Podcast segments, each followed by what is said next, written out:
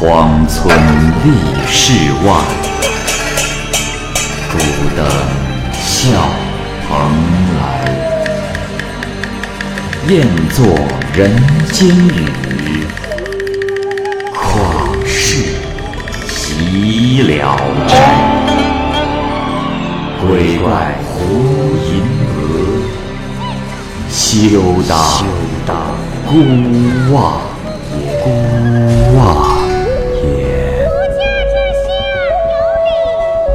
白话《聊斋故事》，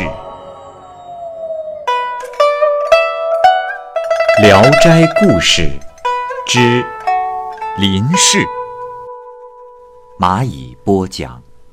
济南的七安七历来为人轻薄，喜好嫖妓。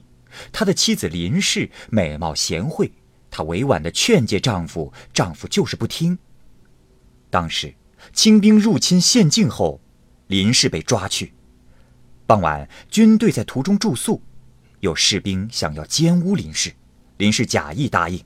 当士兵把佩刀拴在了床头，他立马抽刀自刎。士兵抬着他的尸体扔到了野地里。第二天，清兵拔营离开。有人传说林氏死了，齐安七悲痛地前往寻找尸体，找到的时候发现还有一口气，就背着回家了。据说他的眼睛还能转动，皱着眉头呻吟。齐安七扶着他的脖子，用竹管滴灌一点食物和水，慢慢的也能咽下去。齐安琪抚摸着他的头说：“娘子，你若是能活下来，我如果对你负心，一定会遭到报应。”过了半年，林氏的伤口平复如初，只是因为颈部的伤痕常常像扭头左看的样子。齐安七不以林氏为丑，对他更加的爱慕，逛妓院的荒唐事也从此绝迹。林氏觉得自己相貌丑陋，所以决定为夫纳妾，但是戚安妻坚决不同意。就这样过了几年，林氏未能生育，于是劝丈夫把婢女收房。戚安妻说：“娘子，我立誓对你忠贞不二，鬼神难道没有听见吗？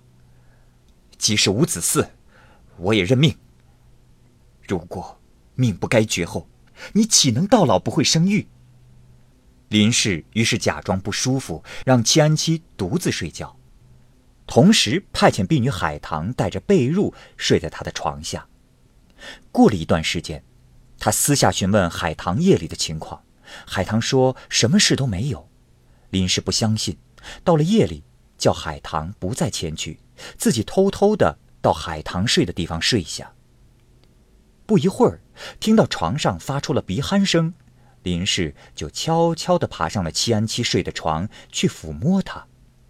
戚安七醒了过来，便问是谁。林氏悄悄地对他说：“啊啊，我是海棠。”戚安七拒绝地说：“哎呀，我立誓在先，绝不违背。若是从前，还用你上床找我吗？只是现在，断然不可。”林氏就下床走了出来，戚安七从此仍然独自就寝。后来，林氏又想了一个方法，他让海棠假装成自己去找戚安七。那时，戚安七想到妻子从来不会如此主动，就有些怀疑，于是他摸了海棠的脖子，发现没有伤痕，便知是婢女，就把她训斥走了。海棠只好惭愧地出了屋。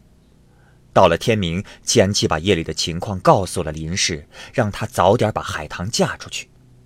林氏笑着对季安七说：“相公，你也不必过于的执着。要是海棠有幸能诞下男孩，那也是家中的幸事啊。”季安七说：“娘子，如果我背弃了盟誓，鬼神是要惩罚于我的。”到那个时候还能指望传宗接代吗？啊！第二天，林氏笑着对戚安七说：“相公，农民播种粮食都明白，这撒下种后，呃，地上是长出苗还是不能长出苗，这是无法预知的。但播种的常理可不能违背呀。呃，相公，是时候该播种了。齐安琪笑了笑，心领神会。到了晚上，林氏吹灭了灯，叫海棠躺在了自己的被窝里。齐安七进屋之后，体贴温存。势必，海棠假装上厕所，又把林氏换了回来。从此，只要月经一过，就这样做。而齐安七却不知道底细。不久，海棠的肚子有了动静。林氏就常常叫他静坐休息，不再让他干活。有一天，林氏故意对齐安七说：“相公，我劝你收了婢女，你就是不听。如果她扮成了我，你又误认了。娇和，呃，又怀了孕，你准备怎么办呀？”前妻回答说：“啊。”那呃，就把孩子留下，呃，把母亲随便聘出去。林氏不敢再说什么了。不久，海棠生下了一个男孩，林氏暗中将孩子抱回了娘家，并买来了奶妈。又过了四五年，海棠又生下了一男一女，长子叫长生，这时已经七岁了，在外祖母家读书。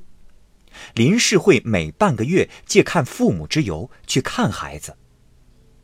这时海棠的年龄已经越来越大，齐安七催促着把她嫁出去，林氏便答应了下来。海棠日思夜想儿女，林氏就满足了他的愿望，帮他梳成了妇人的发饰，送到了母亲家。他对齐安七说：“哎，以前你老说我不把海棠嫁了，现在……”我已把她许配给我娘家的干儿子了。几年之后，子女们已经长大，正值七安七的生日就要到了。林氏头一天就已经置办好了酒饭，准备招待来宾和朋友。这时，七安七叹了口气说：“唉，岁月如梭，一转眼已经半辈子了。幸好大家都健康。”家里衣食无忧，所缺少的，就是膝下没有个儿子啊。林氏说：“哼，你固执不听我劝，这怨谁？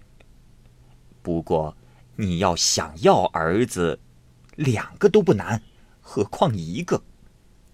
齐安琪高兴地说：“哦，呃，夫人既然说不难，明天。”可否把两个儿子带回来让我见见？林氏说：“ 容易，容易。”第二天早起，林氏就驱车前往母亲家，把儿女们打扮的整整齐齐，然后坐同一辆车回到了家里。进门后，儿女排成一排，一起口呼父亲大人，一起磕头祝父亲长寿。大家拜过起身后，相互看着，嬉笑一片。齐安七十分的诧异，不知缘由。林氏就说：“，你不是要两个儿子吗？我呀，还多给你带回来一个女儿。”这才把事件的始末详细的说了出来。齐安七说：“哎，夫人为什么不早说呀？”林氏说。早说，哼！早说你卖了他们的母亲。如今这儿女们都长大了，你还能赶得走海棠吗？齐安琪感动极了，不禁的落下了热泪。于是他把海棠接了回来，白头偕老。古时贤良之妇，像林氏这样的，可以称得上是圣贤了。